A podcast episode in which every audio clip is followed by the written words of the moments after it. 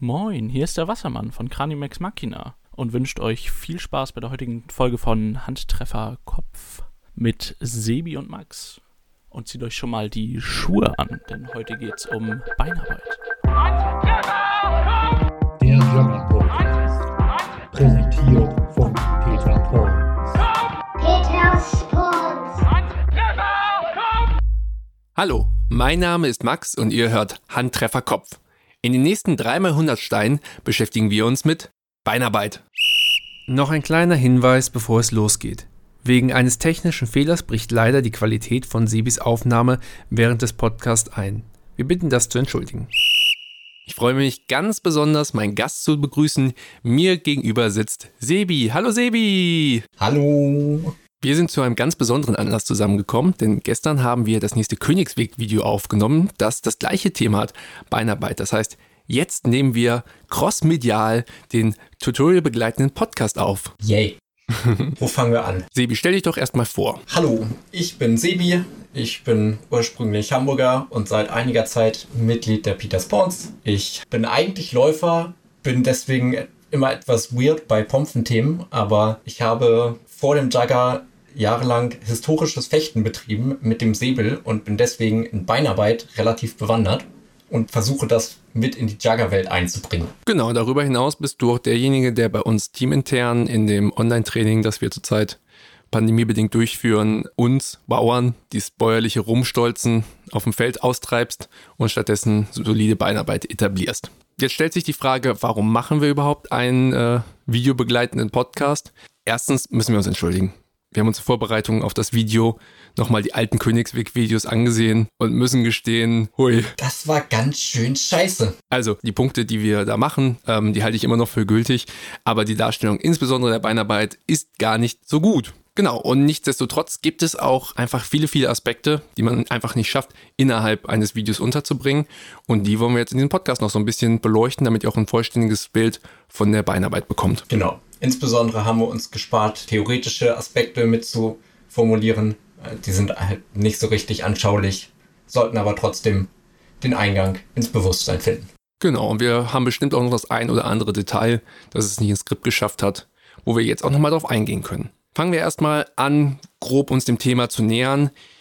Wie erlernen Jugger typischerweise Beinarbeit? Das kommt drauf an, wie gut dein Trainer ist, wenn du einen Trainer hast.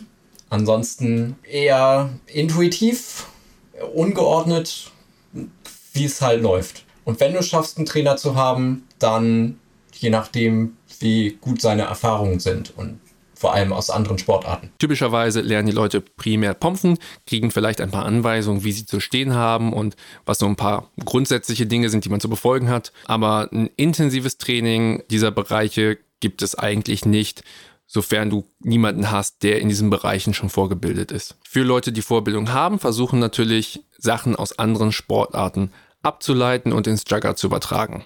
Das muss auch gar nicht ähm, Fechtarbeit sein. Also viele der biomechanischen Aspekte lassen sich auch aus anderen Sportarten etablieren. Primär die meisten Techniken, insbesondere in der Fechtarbeit, übernehmen wir aber aus hauptsächlich zwei großen Bereichen, Sportfechten und HEMA. HEMA sind Historical European Martial Arts, also historische europäische Kampfkünste.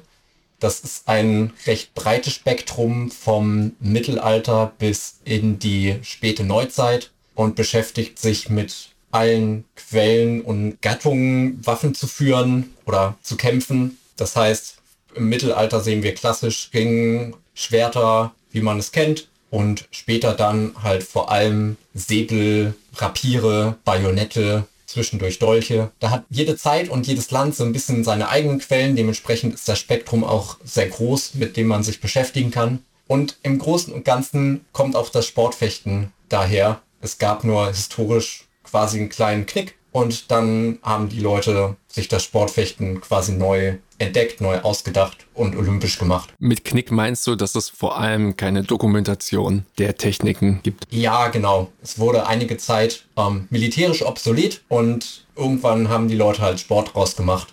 Okay. Dann lass uns einmal kurz darauf eingehen, dass diese Techniken, die halt teilweise ähm, echten Kampfkünsten bzw. Sportfechten entlehnt sind, in ihrer Art natürlich immer gut funktionieren, weil da sind sie naturell, da kommen sie her. Wenn wir sie jetzt aber aufs Jugger übertragen, haben wir einfach bestimmte Situationen, die Jugger nicht erfüllt oder Ansprüche, die Jugger an die Bewegung hat, die sie in ihrem natürlichen Kontext nicht haben.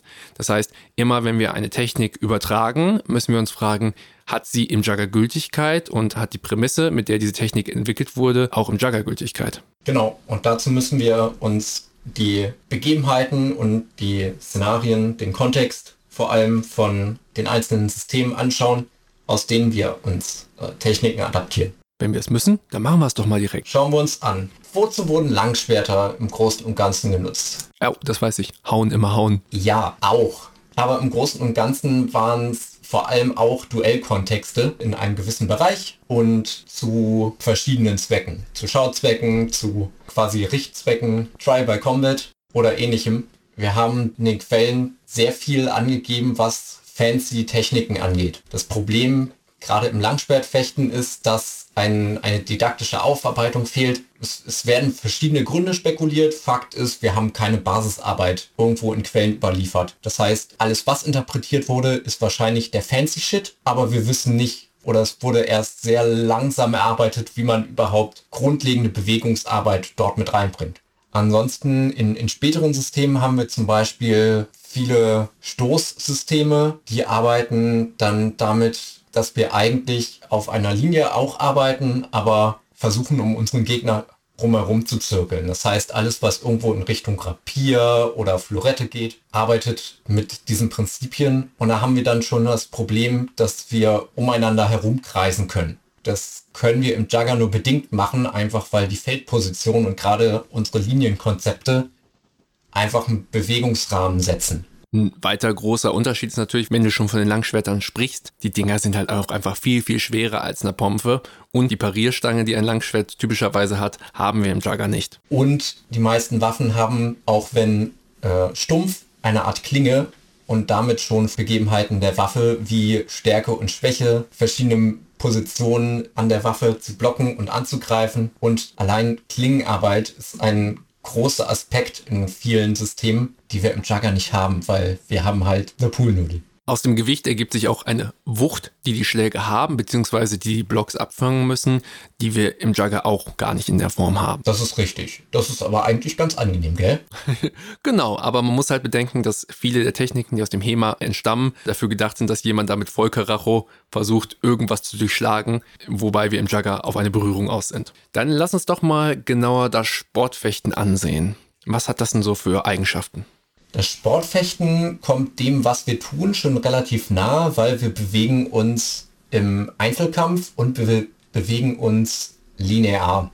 Das heißt, wir haben einen eingeschlossenen Korridor, die Sportfechter ja schon tatsächlich festgelegt mit ihrer Planche und wir bewegen uns linear dort vor und zurück. Andererseits hat das Sportfechten je nach ähm, Waffengattung aber Einschränkungen bezüglich der Trefferzonen und noch andere Parameter, wie zum Beispiel das berühmt-berüchtigte Angriffsrecht. Das bedeutet, dass nicht jeder Treffer gültig ist, den man setzt, sondern äh, man bestimmte Voraussetzungen erfüllen muss, dass man vorher zum Beispiel eine Parade durchgeführt hat und so weiter. Das ist im Jugger nicht der Fall. Wenn ich generell gültig treffe, ist es ein Treffer. Genau. Dadurch ergeben sich, wo wir gerade Parade gesagt haben, wir finden im Jugger wenig Situationen, in denen man sich aktiv auf Attacke, Parade, Riposte einlässt was so ein Grundprinzip des Fechtens ist. Ein weiterer Unterschied ist, dass die Fechter sich eher seitlich orientieren und ihre Pompe, äh, ihre Pompe, und ihren Degen oder Säbel einhändig nach vorne halten. Im Jugger haben wir größtenteils zweihändig geführte Pompen und wir haben generell eine nach vorne ausgerichtete Körperhaltung. Das folgt der Optimierung, dass im Sportfechten linear gearbeitet wird, weil wir damit die Trefferzone reduzieren. Das findet sich auch schon in historischen Quellen, dass wir nach der jeweiligen Begebenheit versucht wird, natürlich Trefferflächen zu minimieren und die eigene Haltung damit zu optimieren. Macht die Verteidigung bedeutend einfacher und bedeutet weniger Risiko im Angriff. Du sagtest eben schon, dass wir uns im Jugger typischerweise in Duellen linear vor und zurück bewegen.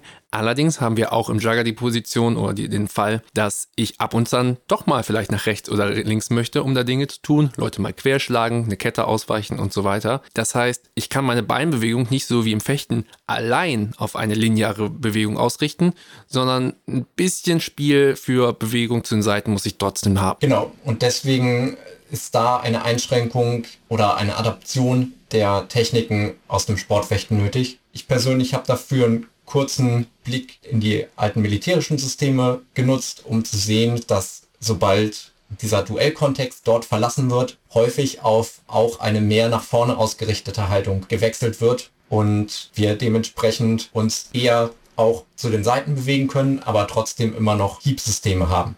Die sind tatsächlich auch eher reduzierter in vielen Fällen. Wir wissen ja schon aus Königsweg 2, die einfachsten Angriffe sind meistens die besten. Es ist relativ schwierig, Soldaten auszubilden mit fancy Footwork und verrückten Schlagkombinationen, wenn sie die eh nicht brauchen. Dafür geht man ja auch ins Kloster. Vielleicht.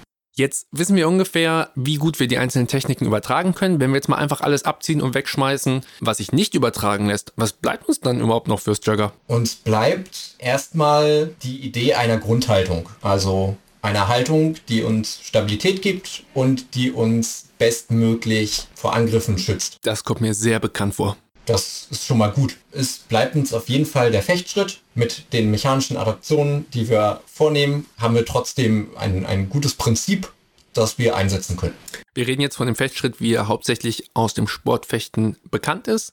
Die Unterschiede dazu, dass ich halt einhändig führe oder zweihändig führe, lassen sich tatsächlich relativ gut abbilden, beziehungsweise ich kann meinen Fechtschritt genauso gut zweihändig nach vorne orientiert ausführen wie einhändig seitlich orientiert. Genau. Dann nutzen wir, wenn wir schon im Fechtschritt sind, den Auswahl zur Distanzüberbrückung. Das heißt, wir haben weiterhin unser bereits erwähntes Standbein, aus dem wir arbeiten können. Und wenn wir einen Schritt nach vorne machen können, können wir auch einen weiten Schritt in den Ausfall machen, um aus einer weiteren Reichweite anzugreifen. Da müssen wir uns nichts Neues ausdenken. Ein kurzer Einschub zur Erklärung. Beim Sportfechten ist die Haltung mit dem Oberkörper seitlich ausgerichtet, um Trefferfläche auf der Linie zu minimieren. Außerdem sind die Fersen von Stand- und Ausfallbein direkt nebeneinander und der Fuß des Standbeins steht stets 90 Grad abgewinkelt. Wir tauschen diese Haltung wie erwähnt gegen eine mit breiterem Stand und frontaler Ausrichtung, aber arbeiten von dort mit denselben Bewegungen. Die Linie ist im Fechten die Bezeichnung für die direkte Gerade, die durch Fuß, Hand und Schulter meiner Waffenseite beschrieben wird und ideal auf die gegnerische Schulter zeigt. Was dadurch, dass im Jugger diese Grundhaltung mit einem Fuß vorne schon ähm, stark etabliert ist, relativ nativ von den Leuten gelernt ist, ist den vorderen Fuß wegziehen, um zum Beispiel die Trefferfläche zu minimieren, sei es Schläge oder Schüsse auf die Füße. Auch das können wir adaptieren ähm, aus verschiedenen Fechtsystemen. Da gibt es verschiedene Interpretationsarten. Ich bevorzuge eine, die relativ stabil den hinteren Fuß sogar etwas weiter zurückzieht und damit den gesamten Körper aus der Situation rausbringt. Es gibt Systeme, die einfach nur den Fuß zum anderen ziehen und damit quasi nur den Fuß aus der Bredouille bringen, aber im Kern ist es das Gleiche. Das Schöne an all diesen Punkten, die wir jetzt genannt haben, oder all diesen Bewegungen, sie beginnen und enden in der Grundhaltung. Das heißt, sie sind alle beliebig miteinander kombinierbar, was ein relativ solides System ergibt. Ich muss gestehen, Sebi, ich war im Internet und ich habe mir mal so richtig geile HEMA-Moves angeschaut. Uff. und es gibt große Menge an Bewegungen, die sich zum Teil sehr vernünftig auf Jug übertragen lassen, sei es ein Fußwechsel, das kann man sich vor allem in Pin-Situationen vorstellen, sei es den Kreuzschritt für größere Distanzüberbrückungen ähm, oder auch sogar kleine Hüpfer und Sprünge. Letzten Endes sind die aber relativ speziell und brauchen relativ klare Situationen und haben wenig allgemeine Anwendung. Damit besagst du es auch. Viele solcher Techniken sind selbst in den äh, gegebenen Quellen eher situativ und eine Erweiterung des Repertoires und sollten nicht als Haupttechnik betrachtet werden. Wahrscheinlich habt ihr das Video schon gesehen, wenn ihr diesen Podcast hört. Innerhalb des Königsweg haben wir uns jetzt erstmal auf die Grundhaltung, den Fechtschritt und den Ausfall beschränkt, weil das letzten Endes die Techniken sind, die die meiste Anwendung erfahren und, seien wir ehrlich, auch die größten Fehler bzw. die größten Fahrlässigkeiten darstellen. Ja, nun, Fehler in der Beinarbeit sind dann aber leider häufig eine Hauptursache für verlorene Duelle und damit zusammengebrochene Linien. Also ich habe ein, eine relativ lange Leidensgeschichte an Videoanalyse, bei denen ich mich regelmäßig an den Kopf gefasst habe, wie unnötig Duelle verloren gegangen sind, weil Fußarbeiten nicht beachtet wurden. Das ist ganz angenehm, da müssen wir gar nicht weit gucken. Da reicht es allein, wenn wir unser eigenes Spiel uns angucken, was immer wieder voll von diesen Fehlern und äh, dadurch hervorgerufenen Verlusten ist. Aber Sebi, was sind denn konkret überhaupt diese Vorteile? Der relevanteste Vorteil, auf den wir beide sehr viel Wert legen, ist Stabilität. Wir schaffen uns eine Grundhaltung, in der wir stabil stehen können und wir schaffen uns eine Methodik aus dieser Grundhaltung uns zu bewegen, ohne viel dieser Stabilität aufzugeben. Als Beispiel, wenn ich mit einem normalen Wechselschritt mich fortbewege, also wie ich normal gehe, verlagere ich immer das Gewicht vom einen Bein auf das andere. Und jeder dieser Verlagerungsmomente hemmt mich in einer zukünftigen Bewegung. Also wenn ich erstmal auf einem Bein bin, kann ich nicht mehr die Bewegung durchführen, die ich durchführen könnte, hätte ich das Gewicht auf dem anderen Bein. Also ich muss mich entscheiden, entweder oder. Und im Fall unserer Beinarbeit aus dem Fechten haben wir unser Gewicht bzw. unseren Schwerpunkt immer auf beiden oder zwischen beiden Beinen. Daraus folgt, ich bin generell in der Lage, schnelle und vor allem unvorhergesehene Richtungswechsel durchzuführen. Weil wenn ich mich nicht erst verlagern muss, um meine Richtung zu ändern, sondern es einfach direkt machen kann, kann der Gegner das auch noch nicht sehen oder die Gegnerin. Und ich komme nicht in die Bredouille, mir aufgezwungene Zustände des Körpers einzunehmen. Also das Gleichgewicht zu verlieren.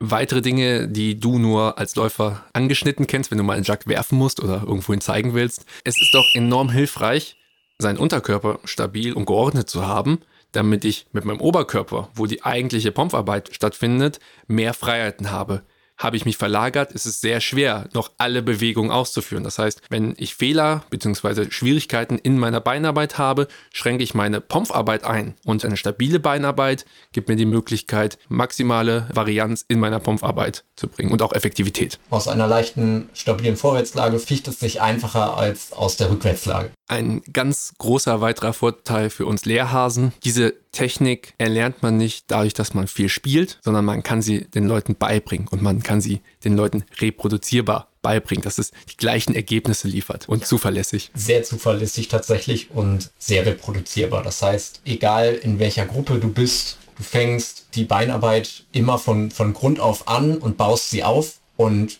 kannst das ja, jederzeit vielleicht nicht, aber egal wo du bist, kannst du das als einzelnen Aspekt mit ins Training einbringen und kannst dann nach einer gewissen Zeit andere Themen im Pompfen darauf aufbauen. Ich höre schon unsere Zuhörenden schreien, Sebi, das hört sich ja gut an, aber was sind so die grundlegenden Prinzipien, auf die ich denn überhaupt achten muss bei meiner Beinarbeit? Ein grundlegendes Prinzip dabei ist tatsächlich reproduzierte Positionen zu schaffen. Das heißt, wir haben eine Grundhaltung, wir beginnen darin, wir schauen, dass unsere Grundhaltung stabil und sicher ist und wir enden wieder in der Grundhaltung. Wir suchen einen minimalen Weg zwischen diesen beiden Punkten. Als Beispiel dafür, ich hatte äh, in der letzten Zeit, als wir es trainiert haben, Probleme, meinen Ausfallschritt nach Bewegung, also Vorwärtsbewegung oder Rückwärtsbewegung durchzuführen.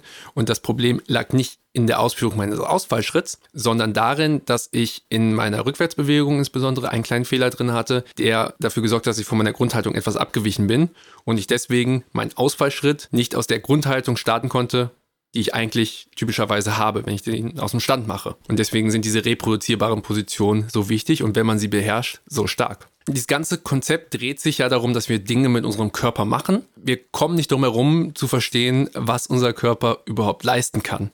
Und dafür haben wir den, den großen Überbau der Körpermechaniken, der mehr oder weniger alles einschließt, was unser Körper potenziell leisten kann. Also welche Bewegung kann er überhaupt durchführen, aber auch welche Bewegung kann er gut durchführen und welche Eigenschaften in der Welt, in der wir uns bewegen, in der Gravitation herrscht und so weiter, kann ich nutzen bzw. sind hinderlich für Bewegung. Da verlassen wir uns im Großen und Ganzen auf das Verständnis unseres Körpers. Wir beide haben ja technischen Hintergrund. Das erste der Körpermechaniken, die wir uns zu Nutzen machen, ist ein tiefer Stand. Das ist ein etwas anstrengender Status, der aber dazu führt, dass wir erstens gute Oberschenkelmuskeln bekommen und zweitens eine Art Grundspannung in der gesamten Beinmuskulatur bekommen. Aus dem gespannten Zustand ist es in der Regel einfacher, sich zu bewegen und wir sorgen schon dafür, dass wir eine gewisse Vorbeugung in den Beinen haben. Auch hier aus einem gebeugten Zustand ist es meist einfacher für die Muskulatur zu arbeiten, als aus dem gestreckten. Es gibt einen Großteil von Bewegungskomponenten, die starke Einschränkungen erfahren durch unsere Körper, die den meisten Leuten nicht bewusst sind,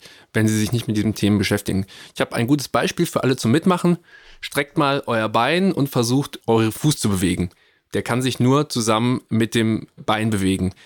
Wenn ich aber das Bein anwinkle, ist es möglich, meinen Fuß separat von meinem Bein zu bewegen. Das hängt mit dem sogenannten Schneidermuskel zusammen, aus dem auch, nachdem auch der Schneidersitz benannt ist. Das heißt, wenn ich meinen Fuß zum Beispiel einzeln bewegen will, geht das nicht in einem komplett aufrechten Stand, weswegen unter anderem ein tiefer Stand nützlich ist.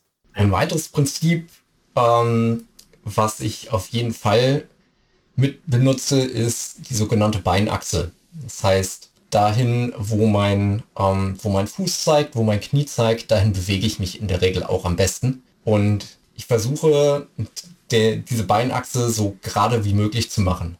Der, der erste Fakt ist dann eine gesunde Fußstellung und das setzt sich dann entlang des Beins fort und bringt dann das Knie dazu, sich ordentlich zu bewegen, was nebenbei eine gute Sache ist, weil ich unnatürliche Bewegungsrichtungen des Knies, nämlich alles, was irgendwo seitlich sich belastet. Weil das Knie nämlich kein vollwertiges Gelenk ist. Genau, das Knie mag sich am liebsten nach vorne und nach hinten bewegen und alles, was irgendwo auf eine Seite verlagert, auf das Knie wirkt, ist gar nicht so geil.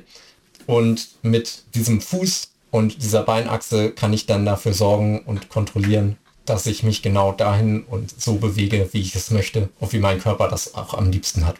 Prinzipiell ist es so, dass Bewegungen, die vor allem gesund für meinen Körper sind, mehr Investment fordern. Die Rechnung kommt manchmal direkt danach. Zum Beispiel, dass ich meine Kontrolle verliere, nicht mehr stabil stehe, umfalle und so weiter oder mich tatsächlich auch verletze manchmal aber auch langfristig, dass wenn ich zum Beispiel gebuckelt stehe, ich irgendwann Rückenschmerzen davon bekomme. Hingegen, wenn ich äh, mit einem geraden Rücken stehe, dass meine Muskeln in dem Moment mehr anstrengt, aber ich insgesamt mich gesünder bewege. Wir kommen jetzt zu einem weiteren sehr technischen Konzept, nämlich der Mensur. Was ist denn bitte schön Mensur? Mensur ist erstmal der Fechtterminus für Reichweite. Also wenn Fechter von Mensuren sprechen, dann sprechen sie von verschiedenen festgelegten Reichweiten. Interessant ist, dass diese Mensuren sich auf die Eigenschaften des Fechtenden bezieht. Das heißt, meine Mensur mit meinen langen Armen oder mit meinen längeren Armen als deine ist anders als deine Mensur. Genau. Und dazu kommt bei uns ja noch, dass wir verschiedene Pompengattungen haben, die auch noch verschiedene Reichweiten zusätzlich darauf addieren. Wir verzichten in dem Video auf den Begriff Mensur, weil wir halt nicht schaffen, das effizient einzuführen, weil es ein riesiger Themenkomplex ist. Wir erwähnen es hier, weil der Begriff und die unterschiedlichen Mensuren, die weite Mensur oder die mittlere, in der Beschreibung und in dem Reden über Techniken sehr, sehr hilfreich ist. Genau. Dann lass uns jetzt zu meinem absoluten Lieblingsthema kommen, die Schwerpunktkontrolle. Wenn wir von Schwerpunkt reden, sprechen wir in diesem Fall vom Körperschwerpunkt, also dem Zentrum meiner Gewichtsmasse. Wo befindet sich das überhaupt? Da darf jeder mal in sich selbst gehen und suchen. Ich helfe ein bisschen nach für die männlichen Zuhörer unter euch. Einmal den Bauchnabel nehmen und zwei Finger breit drüber. Für die weiblichen Zuschauer befindet sich der Körperschwerpunkt typischerweise etwas tiefer zwischen den Hüften. Aber was ist der Körperschwerpunkt außer der, der, mathematischen Beschreibung denn? Nun, letzten Endes ist es der Punkt, wenn dort Kraft ansetzt, bewegt sich mein ganzer Körper und ich habe ähm, ein Minimum an Trägheit meiner anderen Körperregionen im Vergleich zur Krafteinwirkung in äußeren Bereichen. Das heißt, wenn mich jemand zum Beispiel an der Schulter schubst, geht erstmal eine Schulter nach vorne und dann kommt vielleicht der Unterkörper nach. Aber wenn mich jemand an der Hüfte schubst, bewegt sich sowohl meine Hüfte als auch alles andere meines Körpers in die Schubsrichtung. Deswegen tackelt man so gerne am Schwerpunkt, weil es dort am einfachsten ist. Und daraus folgt, dass ich alle Bewegungen über meinen Schwerpunkt ausführe. Das bedeutet, dass wenn ich einen Punkt ziehe, von dort, wo ich meine Kraft einwirke, zum Beispiel in den Boden, um mich fortzubewegen, in die Richtung, in die ich mich bewegen soll, bestenfalls irgendwie durch diesen Schwerpunkt zeigen sollte, wenn ich eine Linie ziehe. Weil ich dann direkt und effizient meine Kraft anwende. Im Vergleich dazu, wenn ich außerhalb meines Schwerpunkts agiere, muss ich typischerweise erst mein Gewicht verlagern, damit ich irgendwie hinter meinen Schwerpunkt komme und mich ganz bewegen kann.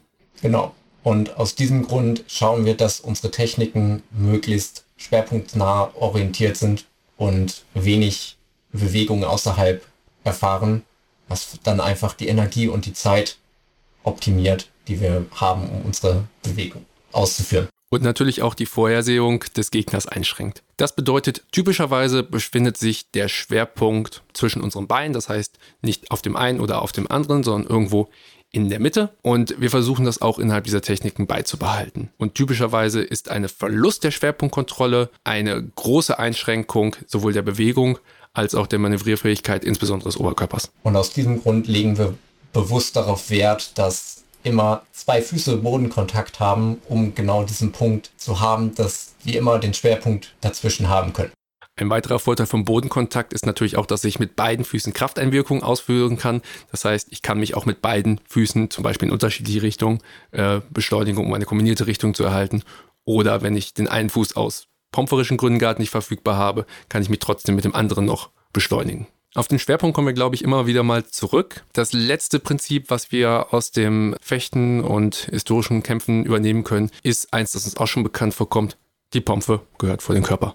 Die Pompe gehört vor den Körper. Im Großen und Ganzen ist das Prinzip, dass wir erstmal viel Reichweite schaffen und viel Raum vor uns, der nicht betreten werden möchte. Und zum anderen versuchen wir, unsere spezifische Punkte möglichst gut zu schützen. Also Pomp vor dem Körper und reduzierte Trefferflächen, zum Beispiel der Unterarme, sorgen dafür, dass wir einfach in unserem Stand nicht getroffen werden. Und wenn wir angreifen, heißt das auch, erst geht die Pompe vor, weil wo die Pompe ist, hat der Gegner kein Interesse zu sein.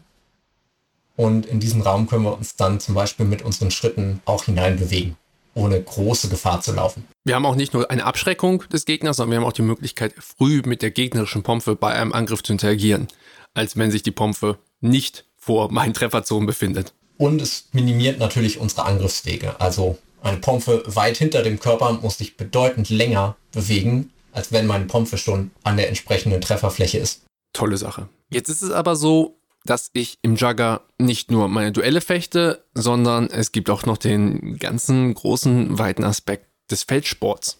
Wie passt das denn zusammen? Das passt insoweit zusammen, als dass sich der Festschritt zum Beispiel auch hervorragend zur Seite machen lässt. Also ich kann nach den gleichen Bewegungsprinzipien mich auch zur Seite bewegen und habe damit Möglichkeit, mich auch nicht nur linear zu bewegen, sondern auf dem gesamten Feld zumindest in meinen Duellsituationen irgendwie zu agieren. Und wir haben noch ein ganzes weites Feld an. Das ist ein echt weites Feld. Das ist ein echt weites Feld an Möglichkeiten, uns mit Sprinttechniken zu beschäftigen und Richtungswechseln und ganz viel lustigen Kram, den wir uns aus anderen Feldsportarten genommen haben. Nicht zuletzt auch den Übergang vom Sprint in den Fechtschritt. Oder daraus zurück. Aber das ist ein anderes Kapitel die wir uns hoffentlich noch widmen werden. Auch in dem Königsweg-Video haben wir uns halt ausschließlich mit Bewegung in dem Duell beschäftigt. Jetzt weiß ich so viel über Beinarbeit. Ich habe mir das Video angeguckt. Ich weiß theoretisch, wie es geht.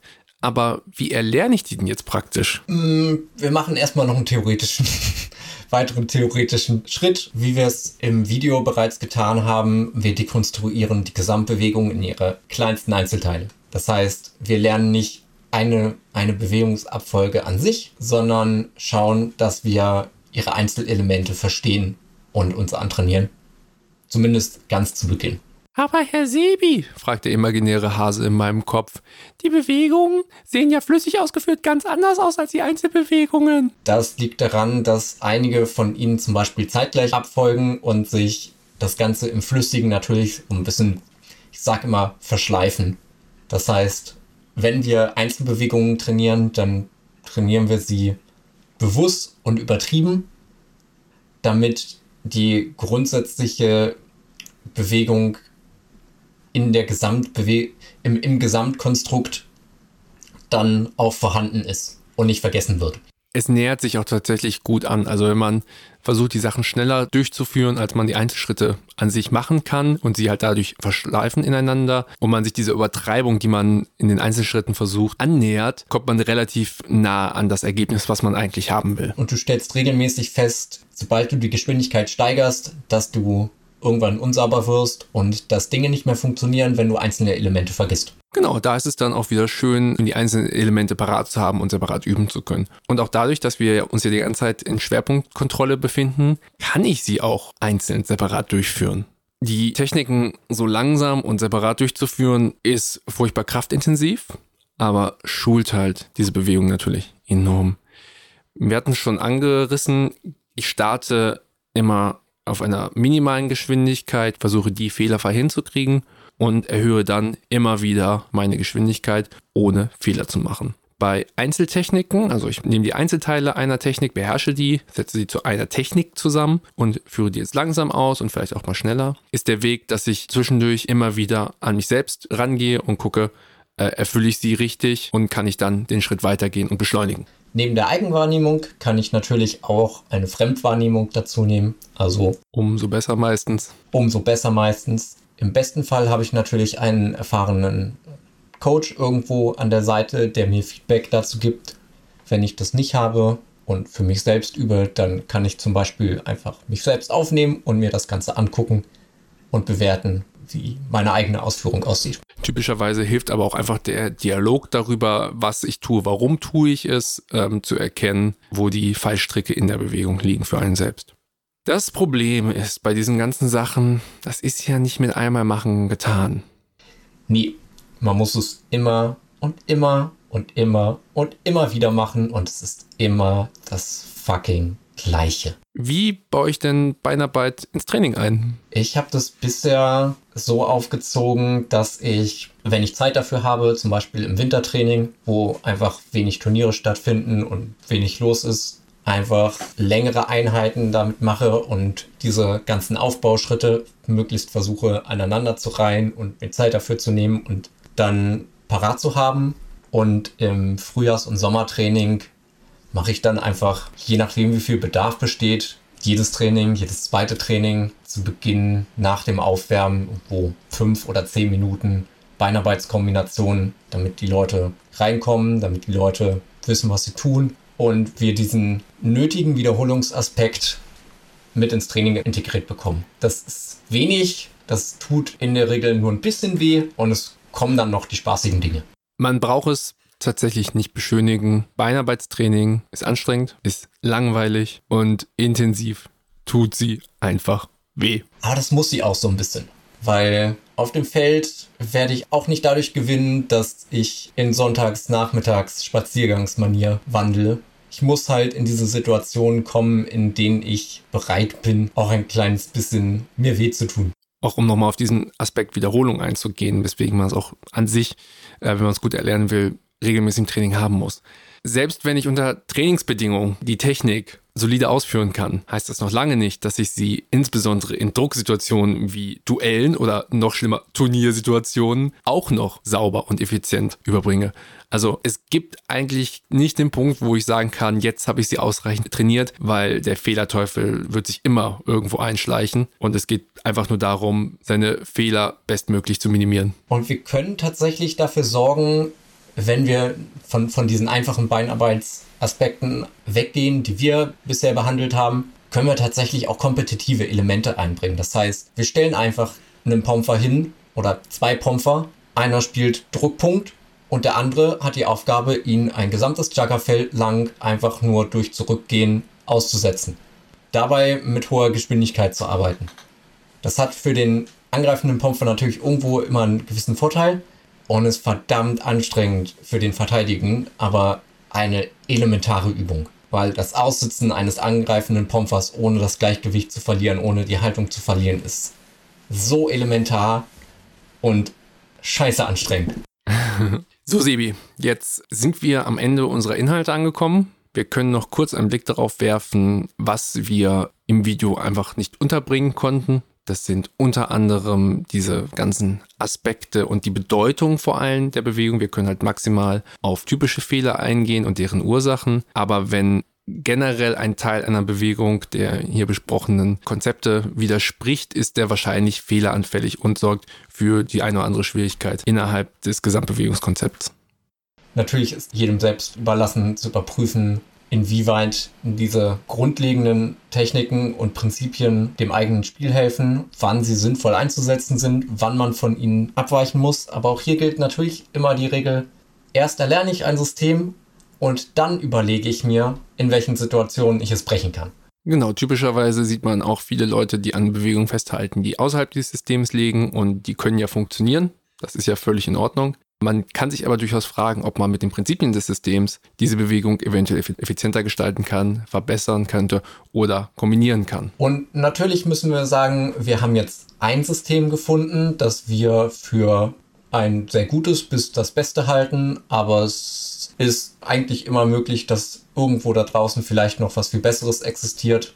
Genau, ich würde sagen, wir sind einfach am Ende der Bahn angekommen. Wir haben all unsere Fechtschritte gemacht und verabschieden uns jetzt von den Zuhörenden. Danke fürs Zuhören. Sebi, danke, dass du mit mir den Podcast und auch den Königsweg gemacht hast. Und ich hoffe, wir sehen uns bald und hören uns bald wieder. Ballern, Bügeln, laufen lassen. Dieser Podcast ist Teil des Jugger Media Kollektivs und wird durch folgende UnterstützerInnen unterstützt. Beth, Arbeitslos, Jonas Kopka, Tino, Doc, Felix Lang, Jan Osterkamp, Nicole Tusche, Nikolai Perschin, Jonathan Blum, Simba, Linus Smith, Manuel Kubert, Marius Ritter, Martin Schürmann, Sebastian Schlatt, Andreas Jessen, Kangan, Fallen Lives, Hans-Rudi Kelzo, JT, Jan, leere Menge, Julian Stöcker, Melon Lord, Surrounds, Wassermann und Johnny Hart.